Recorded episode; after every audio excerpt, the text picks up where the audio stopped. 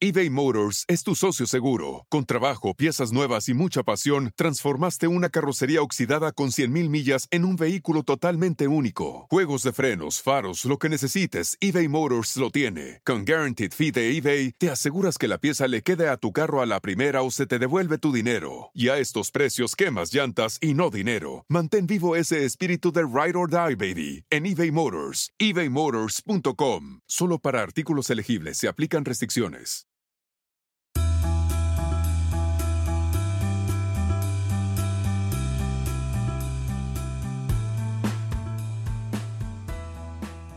¿Alguna vez se han preguntado cómo comenzar a emprender en el mundo fintech?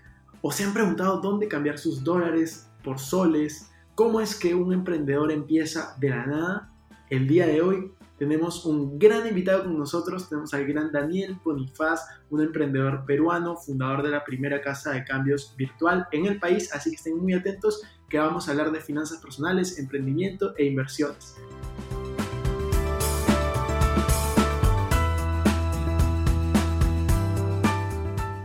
Hola amigos, ¿cómo están? Bienvenidos a un nuevo episodio de Invertir Joven. Mi nombre es Cristian Arens y les doy la bienvenida.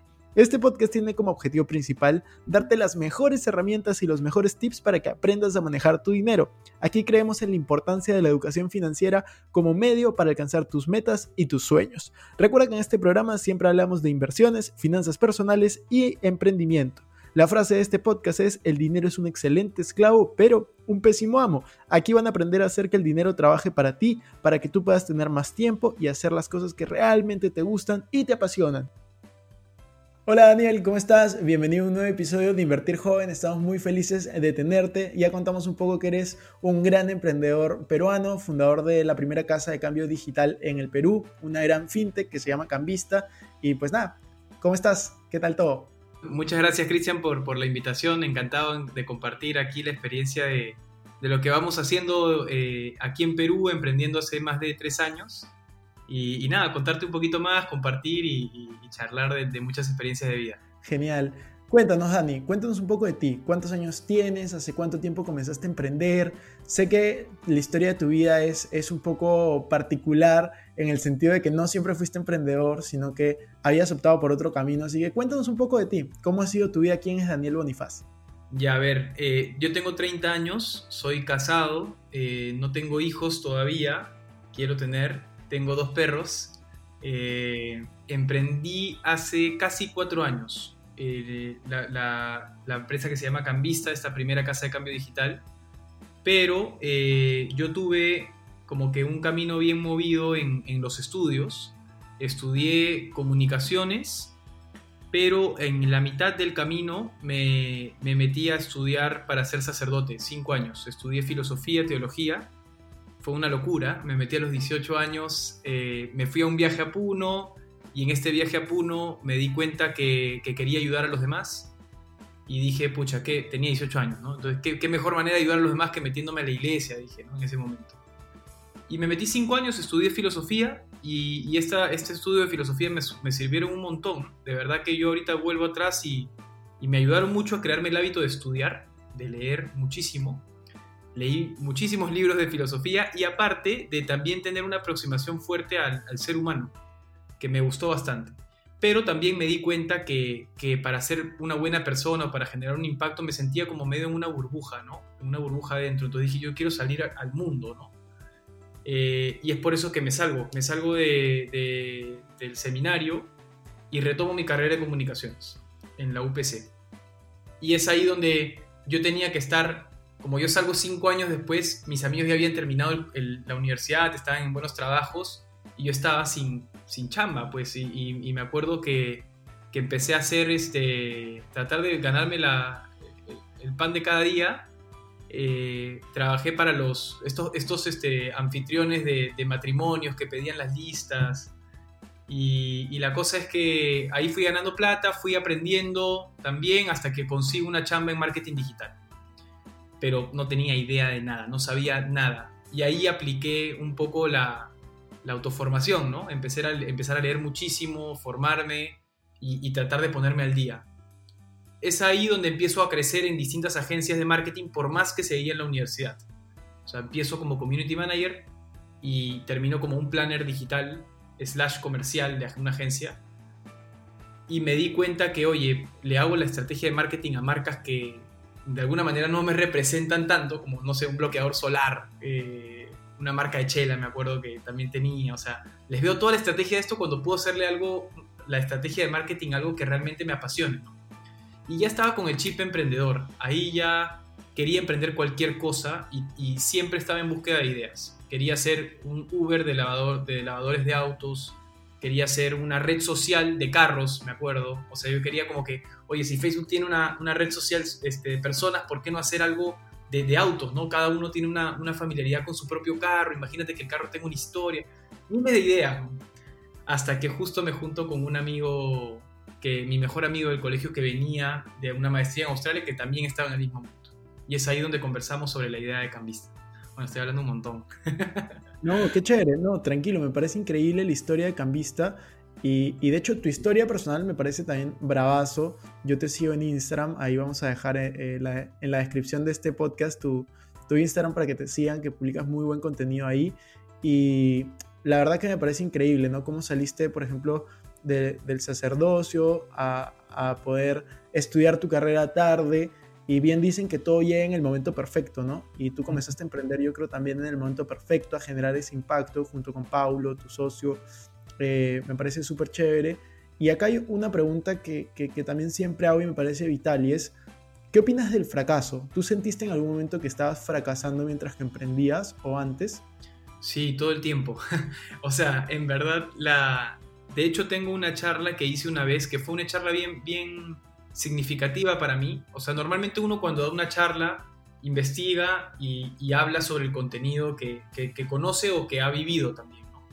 En esta charla particular que fue un TED Talk de, la UPC, era distinta porque tenía que poner mi, como, como, como, jugarte, o sea, contar tu propia vida y me, y me tocó hablar del fracaso. Y me hizo reflexionar muchísimo porque me di cuenta que el fracaso me ha acompañado toda mi vida. Eh, esa sensación de fracasar. O sea, yo iba a ser futbolista. En verdad, podría ser la historia larga, ¿ya? pero no, no, la, no la voy a hacer. Pero yo, yo, iba a ser futbolista. Después este, me metí a administración. De ahí me metí a comunicaciones. Me metí a sacerdote. Nunca terminé nada. Si te pones a pensar, yo decía, oye, me, empiezo algo y no lo termino y fracaso. Y, me llegué al... Pero me di cuenta de algo interesante después, que es no importa fracasar. Es más, hay, hay que fracasar y, el fracaso es un amigo eh, constante en el camino. Y, siempre me voy a topar con el fracaso. Es más, con Cambista estoy abierto a fracasar. El problema no es, no que fracases, el problema es lo que te dices cuando fracasas.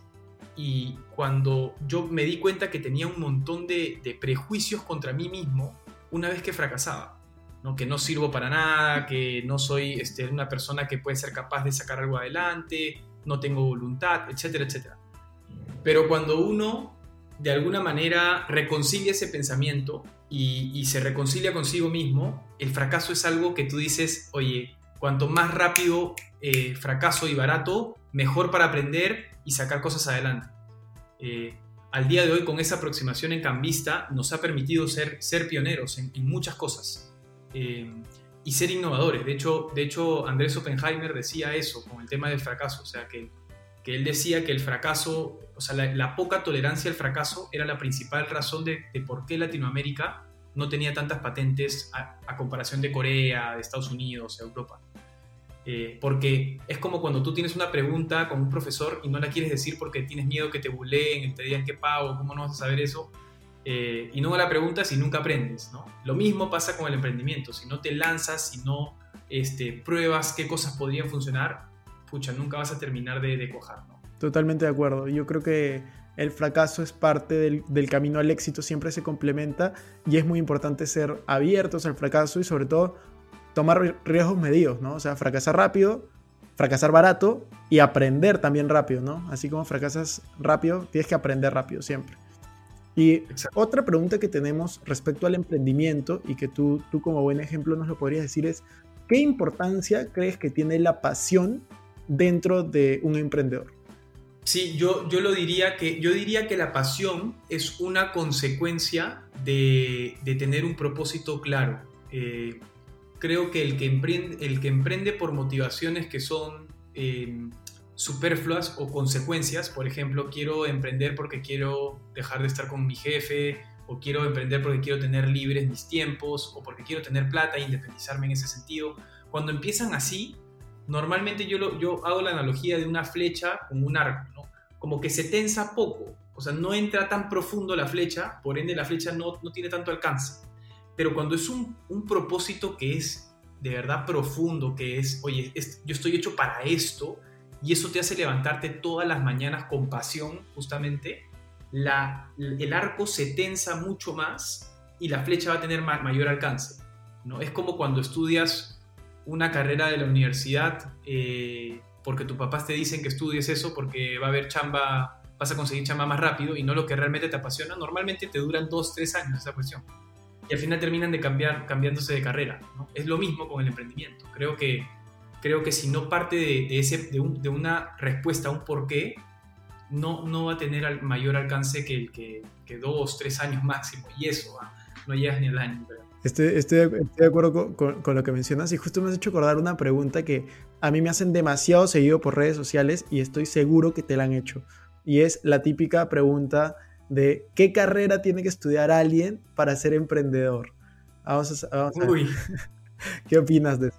Yo cada vez que me veo, veo, me río porque yo digo, o sea, veo atrás, digo que soy comunicador y soy CEO de una empresa fintech, financiera tecnológica, que no tengo, o sea, de verdad que yo era un cero a la izquierda en números, he aprendido un montón en el camino, pero eh, creo que la carrera es algo, no quiero decir que sea accesoria, este, porque no, tampoco quiero bajarme a las carreras, estudien algo que, realmente los identifique, pero, pero al final uno en la cancha termina aprendiendo mucho más y empieza a descubrir, o sea, creo que uno nunca se termina de, conocer y, en el camino, en, la cancha, en la chamba, uno empieza a darse cuenta de cosas que de repente no las veía en la universidad. Y, y por eso diría que no, no, es, no es determinante la carrera, para nada. Eh, tú puedes estudiar como digo, como en mi caso, comunicaciones, sí, veo cosas de comunicaciones de la empresa, o sea, la marca, la estrategia de marketing digital y todas estas cuestiones este, comerciales de repente, pero también me he tenido que meter en tomar decisiones financieras o en tomar decisiones a nivel de tecnología también, de ver cómo solucionar las cosas, o sea, eso no te debe limitar para nada en, en, en lo que haces, ¿no? En lo que, en lo que estás queriendo emprender, ¿no? Totalmente de acuerdo con lo que dices y cada vez que me preguntan a mí eso también digo lo mismo, excepto si quieres ser algo muy específico en tu vida, estilo médico o abogado o algo así, ahí la carrera es determinante. Pero si quieres ser emprendedor, pues al final yo conozco grandes emprendedores que no han estudiado carrera, grandes emprendedores que han estudiado comunicaciones, que han estudiado administración, que han estudiado ingeniería, que han estudiado... Conozco emprendedores que, han sido, que son hasta pilotos de aviones pero resultaron ser mejores emprendedores que, pilotos porque le gustaba más y, pues sacaron adelante un montón de negocios interesantes. Entonces, al final creo que no, no determina mucho.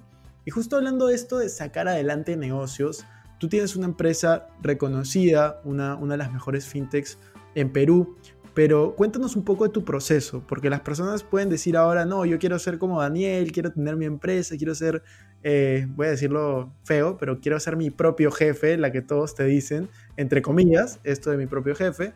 Eh, pero cuéntanos un poco tu proceso, ¿no? Tu proceso durante estos cuatro años, qué dificultades afrontaste y cómo las superaste. A ver, eh, para hacerlo resumido, creo que Hemos pasado por muchísimas dificultades cuando creamos la empresa. Creo que la principal experiencia que, me encantaría dejarles es que es la experiencia de soledad del emprendedor. O sea, no es que estés solo, porque normalmente tú te juntas con un montón de amigos y, emprenden, ¿no? Con tres, dos amigos y emprenden un emprendimiento, un startup, un emprendimiento, lo que sea. Eh, el tema es que eh, lo más difícil es no saber si es que estás yendo en la dirección correcta y nadie te lo va a decir. O sea, esa experiencia de estaré yendo por el camino adecuado, estaré de repente, eh, esta estrategia estará bien hecha, esa, esa, experiencia de incertidumbre te va a acompañar toda tu vida y, y, es la más difícil. Es la más difícil realmente y eso a veces, a veces generas dificultades con los socios. O sea, encontrar un socio nomás ya es difícil. Lidiar con gente que de repente no lidiabas antes es muy difícil. Eh, conseguir personas adecuadas para, o talento adecuado para hacer crecer la empresa y determinar qué, qué talento necesitas, también lo es. Levantar capital, es un dolor de cabeza. Eh, y, levantar capital, no solamente levantar capital, sino levantar capital mientras diriges un, negocio. Este, es, es, también un proceso muy, muy difícil. Em, hacer, o sea, nuestro principal problema era cómo hacemos que la gente confíe en nosotros. Y eso era un enigma que, que todos los mentores nos decían, nadie va a transferirte primero la plata. Nadie. Literal. Y decíamos, y nosotros de verdad fuimos bien tercos ahí al decir, oye, sí nos van a transferir, sí y si podemos hacer que, que personas de confianza nos, nos, nos, nos, transfieran primero y ellos vayan recomendando, podremos hacerla. Eh, se nos ha caído la plataforma mil veces, nos han cerrado las cuentas bancarias. Eh, bueno, esa fue una de las pocas, ¿no? La de las cuentas bancarias, estuvimos cerrados, estuvimos a punto de quebrar. Eh, nacimos en enero, en abril nos cierran las cuentas bancarias y en julio nos vuelven a abrir las cuentas. O sea, estuvimos parados como tres meses. Entonces, esa, estar parados casi mata, casi terminamos quebrando. Menos mal no nos habíamos eh, comprometido con, gastos grandes y, pudimos aguantar, pero estuvimos a punto de tirar las toallas. A mí, a mí me ofrecen un trabajo importante, en, me acuerdo, en, un banco reconocido, me ofrecen en el área que a mí me encantaba, en el área de innovación de un banco reconocido. Y dije, y me pagaban bien y, y estaba en esta crisis y dije, mi, esposa me decía, oye, cógela, ¿no? O sea, yo dije, no, no, tengo que luchar esta, tengo que, tengo que ser claro. de, de, que, de que el banco me ha cerrado por una equivocación. Y efectivamente fue así, tuve que juntarme con el banco, ir a tocar puertas, eso de no tener miedo, de, ir a, o sea, cuando uno, cuando uno emprende en verdad, como todo está encima tuyo, tienes que ver cómo te las ves y no, no, no, no, y buscar, si no tienes el contacto en alguien del banco, pucha, nos, nos recurseábamos, le escribíamos por LinkedIn, veíamos la manera de llegar, ¿no? Este, pero hay muchísimas dificultades. Creo que es bien importante lo que creo que lo que mencioné al comienzo del tema del propósito, porque no solamente el propósito, sino también tener un propósito compartido con, con tus socios, ¿no? Y, en ese sentido tiene que haber mucha transparencia, mucha confianza, poner el, el MOU, le dicen, ¿no? El Memorandum of Understanding bien claro, que es, oye, hasta acá yo llego, y hasta este punto hay que negociar. O sea, esas cositas es un matrimonio, entonces en ese sentido todas esas cosas tienen que estar conversadas, habladas y afrontar esas dificultades juntos, ¿no? Y hablas mucho también de, de lo de propósito y me parece increíble todo el desarrollo que han, que han podido tener porque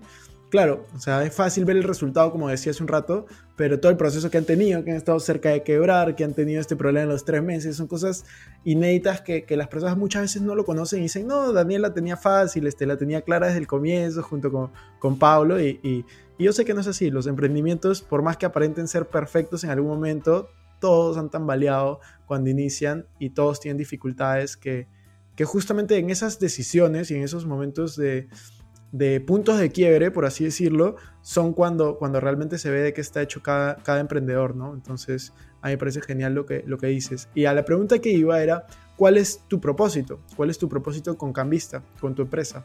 Es una muy buena pregunta. Yo lo que pasa es que no me cierro con Cambista. Este, mi propósito de vida, y tiene que ver con mi canal, tiene que ver con todo lo que estoy haciendo, eh, yo creo que me ha tocado, sea, a ver, voy a juntar cosas, ¿ya? Creo que a mí me encanta enseñar, siempre me ha gustado, siempre he querido ser un profesor en algún momento eh, de universidad, me encantaría enseñar algo con respecto a emprendimiento, pero creo que va más allá. Mi, propósito es poder generar un impacto en la sociedad positivo eh, a través de emprendimientos y digitales.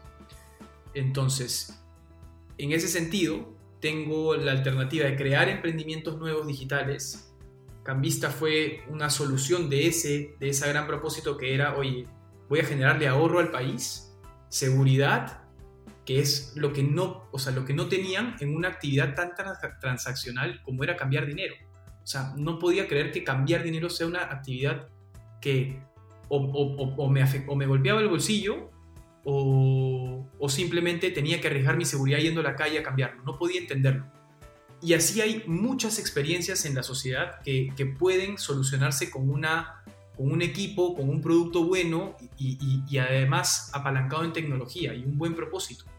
Las devoluciones, por ejemplo, de los e-commerce hoy en día es un dolor de cabeza. Este, el tema, por ejemplo, de las de soluciones de tecnología que hoy en día pueden existir para el tema del ahorro, ¿no? O sea, automatizar mucho más ese proceso.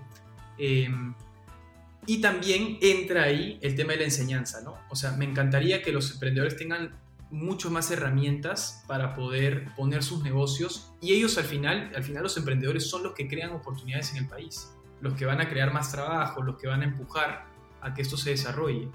Así que nada, por ahí, por ahí va mi propósito. Yo también, te soy sincero, eh, sigo descubriendo más cosas y, este, este de repente si tú me preguntabas mi propósito hace tres años, yo te decía, quiero, quiero evitar que sigan robando en las calles y que la gente se ahorre más dinero. Pero ahora mi, mi, mi experiencia como es, es más eh, personal, porque es al final, oye, yo, yo, yo de verdad qué quiero en mi vida, con qué me moriría tranquilo, ¿no? O sea, con qué me moriría feliz. Y eso es un poco, ¿no? Ya me puse un poco feeling por la operación de repente. no, pero pero eso, eso es verdad, ¿no? Hay momentos en la vida donde vas cambiando totalmente el panorama.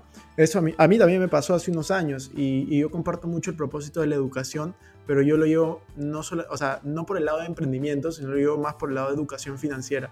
Es algo, porque es algo que a mí me marcó. Yo vi en mi vida muchas personas que eran esclavas del dinero, que trabajaban por dinero y dije, ¿sabes qué? No quiero esto para mi vida, no quiero esto para las personas que yo quiero, mis amigos, mi familia y es por eso que yo comencé a crear contenido justamente de inversiones, finanzas personales y emprendimiento y apita, porque para mí me parece el emprendimiento la mejor forma de poder generar dinero este, con poco dinero. Entonces, este, yo de verdad creo que, que eso es bien importante, que cada uno de nosotros sea la pregunta que tú decías, ¿no? ¿Con qué te quedarías tranquilo este, si es que lo cumples? Si te dicen solo puedes cumplir una cosa y ya, yo creo que eso es lo que realmente te, te, tiene que mover y, y llevar a otro nivel.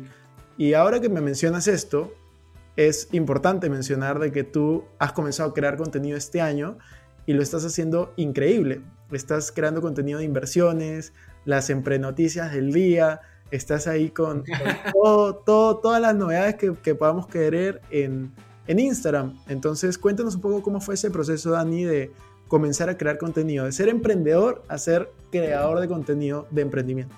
Eh, Mira, qué interesante, me, gustó mucho lo que me dijiste ahorita de, tu propósito. Eh, quería jalar eso para, responder esta pregunta.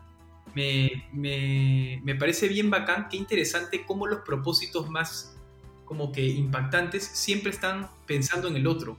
Eh, y eso me parece muy chévere. O sea, tú viste a tu alrededor a gente que estaba siendo afectada por esta mentalidad, ¿no? Que de repente terminaban, estaban pensando, pucha, voy a, voy a estudiar para estar en una carrera y ser esclavo de ese dinero que, y volver a trabajar y, el camino de la, del ratón, ¿no? Este, y, pero me, parece interesante cómo los propósitos están anclados en pensar en los demás y en solucionar algo que está fuera de ti, ¿no? Eso, eso, eso me parece bien bacán y ahora tiene que ver con el tema del contenido, ¿no? O sea, yo sí creo que yo necesité un mentor en mi vida, o sea, esta experiencia de sentirme solo, de que no tenía a quién preguntarle si estaba yendo por un buen camino o no, era una experiencia bien frustrante. O sea, el emprendedor aquí en Perú es, allá de repente en Estados Unidos es un, es un poco más avanzado la, el mentoring para, para, emprendimientos, pero acá estaba en nada, ¿no? Y hoy en día creo que hay una, una ola de personas que están empezando a, compartir con generosidad su propia experiencia. Y a mí me ataba que no haya hecho algo impactante con Cambista a nivel de, no sé, hacer un exit eh, de cambista gigante y decir, oye, y ahí ya poder hablar, ¿no? Pero mi esposa me dijo, oye, ya ahorita has vivido un montón de cosas, ¿por qué no simplemente compartes el camino? ¿no? ¿Por qué tienes que esperar a hacer algo perfecto para, entre comillas, perfecto para poder recién compartirlo? Y dije, pucha, tienes razón. Y ella, ella me animó, mi esposa me, me dio ese empujón y, y, empecé a compartir un poco y, y, fue bonito porque también a mí me ha ayudado a formarme más. Entonces es, una, es, una, es un círculo virtuoso porque por un lado tengo que crear contenido, entonces categorizo cosas que me pasan o reflexiono cosas del pasado y trato de adaptarlas a contenidos que leo. Entonces todo me ayuda y ese contenido que leo me ayuda para mi propio negocio, para poder liderar mejor la empresa. Entonces ha sido algo muy bacán y además me, me pagó todo cuando apenas empecé a sacar el primer video. Una persona me, me escribió y me dijo, oye, de verdad, me, has cambiado eh, la vida, a ti te debe pasar un montón también. Eh, ahora voy a poner mi emprendimiento y, y me va contando cómo le ha ido y el hecho de ver a alguien crecer también es, es una satisfacción muy, muy grande, ¿no? Eh, y sí, por eso, por eso, por eso también un poco me, me, he puesto la meta ahí de crear este contenido cada vez mejor, ir contando también, que no sea un contenido eh, estanco, ¿no? Un teórico, sino algo que acompaña con, con, mi camino también. De todas maneras, me parece increíble lo que estás haciendo, Dani, tu propósito también, así que te felicito, te felicito por eso. Y me gustaría también que, que le des un consejo tú sabes, hoy en día, eh, cuando vas al colegio y le preguntas qué quieres ser de grande, te dicen, bueno, quiero ser influencer, quiero ser creador de contenido. Hay mucha gente que, quiere vivir de crear contenido, que quiere comenzar a crear contenido en general. ¿Qué opinas de eso y qué, qué, consejos les podrías dar tal vez a las personas que quieren hacer esto? Mira, justo, justo hace poco este, hice un videito de, del tema del contenido. Eh, yo creo que, por ejemplo, para cualquier negocio, me parece interesante crear una audiencia primero antes de lanzar un negocio. O sea, tú puedes lanzar, o sea, hay dos caminos, ¿no? Tú lanzas un producto a una audiencia y recién conoces a la audiencia en la medida que pruebas el producto. Pero tú puedes crear una audiencia con contenido, ¿ok? Y a esa audiencia poder crearle valor de alguna manera, escuchar a la audiencia y decir, oye, mira, están necesitando esto. Entonces tú ir con un producto a esa audiencia que no solamente ya conoces, sino que ya confían en ti. Eh, creo que esa, esa experiencia me parece muy, muy importante. Si solo, o sea, crear contenido me parece muy bacán, eh, pero para mí, ojo, es una opinión personal, no, no tiene nada que ver, hay gente que vive creando contenido, pero para mí es, a mí me encantaría conocer, o sea, yo creo contenido, para conectar con una audiencia y a esa audiencia entenderla y poder darle algo que aporte valor de manera escalable. Eh, y que de alguna manera, sí, yo puedo crear contenido, de repente mi, objetivo también en algún momento será como tú, cumplirlo, escribir algún libro o, o, ahora también, por ejemplo, estoy escribiendo blogs, algunos artículos, pero más allá de eso, quiero entender a la gente para ofrecerles algo. Si es que quieres eso, este, me parece un camino válido, me parece un camino muy bacán, muy bonito. Eh, sí, eso, no sé, no sé qué opinas ahí, porque también crear contenido también y vivir de eso es, es algo, es algo muy bacán, ¿no? Este, hay gente que está comprometida con el contenido y, y bien. Tú sabes, a mí el, el, otro día, no sé si conoces a, a Romo Alfons, no sé si lo conoces, es, es un español que habla de SEO. Es un, un youtuber español sí, sí, claro. Sí, sí, sí, lo, lo entrevisté hace dos semanas y justo lanzó un, consejo que yo no me esperaba y fue súper polémico el consejo, ¿ya? Agarró y dijo, si quieres crear contenido, retírate de redes sociales dos, tres años hasta que tengas experiencia y vuelvas para crear tu contenido con experiencia del mundo real. Es una opinión bien polémica la que lanzó, ¿ya? este, yo creo que aplica para algunos nichos. Aplica, por ejemplo, si quieres crear contenido de emprendimiento, yo, por supuesto, sugiero que primero hayas emprendido, ¿no? O sea, claro, si tú quieres crear contenido de inversiones, por ejemplo, también primero, o sea, invierte, ¿no? Es como esos profesores del colegio o de la universidad, no sé si a ti te pasaba, que yo iba a una clase de emprendimiento y me enseñaba un profesor que nunca había emprendido. Entonces, sí, me, pasaba me frustraba, yo me frustraba, yo decía, no lo puedo creer, pues, ¿qué hago aquí? ¿Me entiendes? Este, entonces, lo que no queremos es justamente replicar esas cosas que no nos gustaban. Si quieres hablar de algo, pues háblalo. Tienes dos opciones. Si lo quieres hablar como experto, pues ten experiencia. Y la otra es, como tú decías, compartir el camino. Pero para compartir el camino también tienes que tener, aunque sea un poquito de experiencia.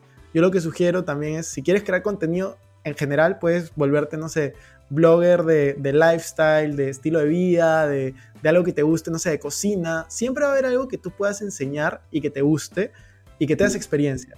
Pero de hecho, primero es, creo, la experiencia y luego crear, crear el contenido este, con todos los tips, ¿no? De hecho. Hay una historia bien, bien bacán que, que la cuenta Euge Goller, que, que, que de España tú lo debes conocer, que es la historia de un pata que empezó a pintar muñequitos miniatura y creaba contenido en base a eso porque era su pasión, era algo que le vacilaba y era experto en eso. O sea, comparto contigo el hecho de que tú no puedes compartir algo que no sabes. Entonces, si es que lo sabes y aparte te apasiona, ya es una gran batalla, es una gran batalla ganada, ¿no? Entonces este pata pintaba estas cuestiones y de ahí se puso a vender este pinceles para esos productos miniatura. Vendió demasiado, o sea, este pata vendió el millón de dólares en poco tiempo este, de pinceles y, la hizo, o sea, pero porque creó una audiencia, un nicho, porque era experto y apasionado en lo que hacía.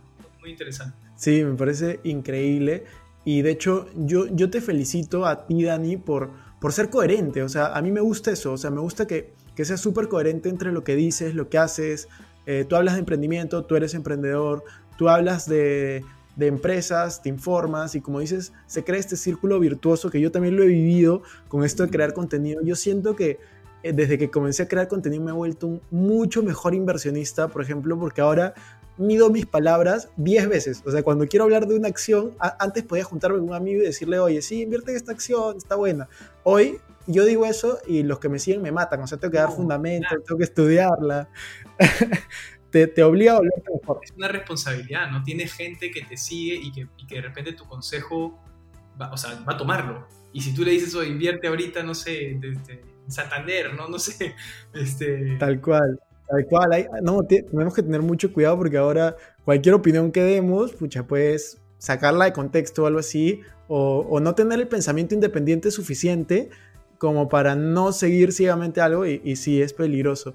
Pero justo quiero hacer un par de preguntas que son típicas al final, que te vamos a hablar de cómo manejas tu dinero, cómo inviertes, pero hay una pregunta que viene expresamente del productor de este podcast, del gran Diego Rosas, que quería saber qué opina Daniel Bonifaz de el tipo de cambio. ¿Qué opinas de los soles o los dólares? ¿Deberíamos de ahorrar en soles, que es la moneda nacional de Perú, o deberíamos de ahorrar en dólares? ¿Qué deberíamos hacer, Dani? Cuéntanos. Sí, mira, esta opinión está yendo en contra de mi negocio, ¿ya? Pero por un tema de, de principios tengo que decirlo. Ahorren en la moneda que van a gastar si ahorras en, no, no ahorren en dólares y después van a gastar en soles porque quieren jugar con la movida de que el dólar de repente sube, baja.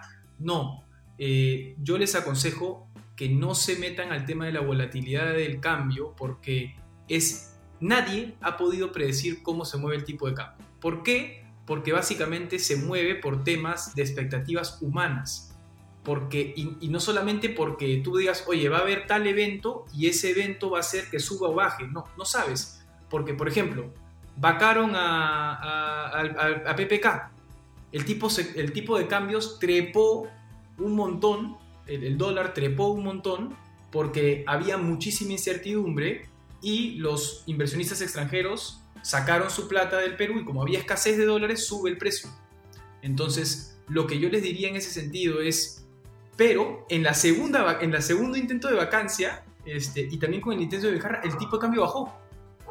Entonces, ¿qué pasa? Que tú no sabes cómo va a reaccionar el mercado a una noticia. Si Trump ah, dice alguna cosa, no sabes si es que era lo que la gente esperaba o, esperaba un poquito más. Entonces, como es tan impredecible, no les aconsejo entrar a jugar. Es como jugar un casino. Entonces, si yo te digo, eh, si quieres andar a jugar casino, juega casino y de repente ganas. Pero mm, ahorren la moneda que gastas. Esa es la conclusión. Excelente, totalmente de acuerdo con tu consejo. Nada que añadir ahí. Eh, y ahora sí, la, última pregunta, bueno, son dos preguntas, pero van juntas. Son las preguntas de rigor del podcast, se llama Invertir Joven. Así que aquí, aquí estamos, es el momento. ¿Cómo administras tu dinero y cómo inviertes tu dinero? Muy buena, muy buena pregunta. Yo lo administro en conjunto. Eh, soy un hombre casado. De hecho, me apoyo muchísimo en, mi esposa. Ella es, creo, mejor administradora de yo, que yo eh, de las cosas. Este, así que me apoyo mucho en ella. ¿Cómo administro el dinero? Yo, eh, por un lado, trato de tener bastantes fuentes de ingresos. no necesariamente sola, solo una. Yo, por ende, por, un lado, tengo a Cambista, también doy consultorías de empresas, eh, empresas un poco más grandes, y por otro lado este, tengo también el tema de la enseñanza. Así que hago talleres de vez en cuando. Entonces trato de tener varias fuentes de ingresos. Y de esas varias fuentes de ingresos, algunas las uso para los gastos de, día a día, ¿no? Este, y parte de esos otros ingresos los guardo, los ahorro eh, con, con mi esposa para algún objetivo en especial. Si queremos irnos a un viaje, si queremos algún objetivo de corto mediano plazo. Y hay otra parte de los ingresos que tengo que eh, sí lo estoy dedicando más a invertir. Em, a mí me gusta mucho invertir en, startups, así que ya he invertido en algunas em, que recién empiezan. Es bastante riesgo, yo lo sé. Y por otro lado, ahorita ya tengo mi, mi cachito, te voy a pedir ayuda ahí para invertir en bolsa. Así que todavía no lo he hecho, todavía no lo he hecho, no, no quiero lanzarme sin estar preparado Así que estoy viendo tu, voy a empezar a ver tu contenido más para, y el, tuyo, ¿y sabes quién? El de, que lo entrevistaste hace poco, de inversión simple, para poder saber cómo invertir ahí en bolsa. Este, sí. Y, ya, eso, eso básicamente, así, así administro mi dinero eh, y así invierto también, o sea, invierto tanto en, cuestiones de alto riesgo como en, ahora voy a entrar a bolsa, ¿no? Esa es un poco mi, mi figura. Buenísimo, Dani. Genial. Me parece increíble cómo lo manejas. Hay finanzas en, pareja, en conjunto. Bravazo. Y nada, muchas gracias por, estar aquí. Hemos disfrutado mucho el podcast. Ya vamos a dejar en la descripción tu, link de Instagram. Y nada, ¿quieres decir algo más para, cerrar, Dani? No, de verdad, de verdad, gracias por, por invitarme. Muy bacán lo que, lo que estás haciendo. Me alegra un montón. Como que también es bonito, ¿no? Algo que me, me gustaría añadir esto, ¿ya? Hay mucha gente que compite entre sí en contenido. Yo tengo una teoría, ya que de repente me, me, me, me matan, pero yo creo que en contenido no se compite, alucina. Yo creo que en contenido, si es que tú estás en un, en un círculo donde ves gente que de repente estás tú, es que he visto varios emprendedores que dicen, oye, me están copiando mi contenido. Y, y yo me pongo a pensar y digo, de verdad en contenido todos nos alimentamos. Entonces a mí personalmente me alegra un montón ver gente que está eh, desde antes o después que yo, o antes o después que yo, están en el mismo camino de aportar con generosidad el conocimiento que tienen y en este mundo de emprendimiento. ¿no? Y, en, el, caso de verte y hacer, hacer estas cosas también me, genera mucho como que orgullo, alegría, eh, y eso creo que es algo que debemos compartir más, el hecho de colaborar, de, estar juntos en esto, de crecer como, como grupo. Y eso, eso es lo, lo que quería decirte.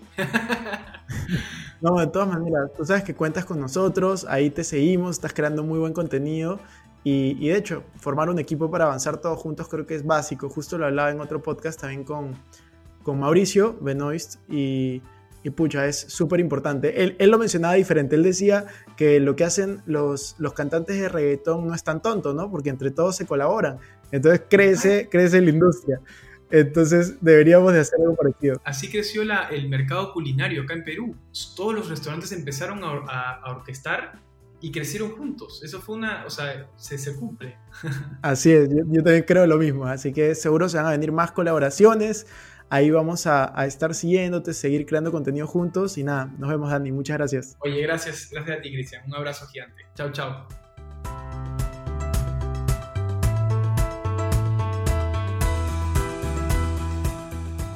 Bueno amigos, eso fue todo por este episodio. No me quiero ir sin antes invitarte a que te suscribas a mi canal de YouTube. Me puedes encontrar como Cristian Arens. También a que me sigas en Instagram como Arens Cristian. Que te unas a nuestros grupos gratuitos de WhatsApp, Facebook, Telegram. Los links van a estar en la descripción. Y no se olviden de visitar nuestra página web invertirjoven.com donde van a encontrar artículos de finanzas personales, inversiones y emprendimiento. Si nos estás escuchando desde Spotify, no olvides ponerle follow para no perderte ningún episodio. Y si estás desde iTunes, ponle 5 estrellas y deja tu comentario. Gracias por estar aquí, conmigo hasta la próxima semana y recuerden que la frase de este programa es el dinero es un excelente esclavo, pero un pésimo amo. Hasta la próxima.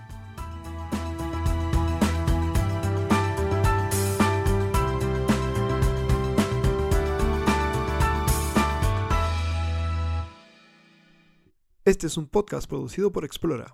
Caesar's Sportsbook is the only sportsbook app with Caesar's rewards. That means win or lose, every bet brings you closer to the types of perks only Caesars can offer, like hotel stays at over 50 iconic destinations, bonus bets, daily profit boosts, tickets to the game, dining, and so much more. Whether you're a new or existing customer, Caesars Sportsbook is always rewarding. Must be 21. Gambling problem? Call 1 800 Gambler. Caesars Sportsbook. Don't just spectate, participate.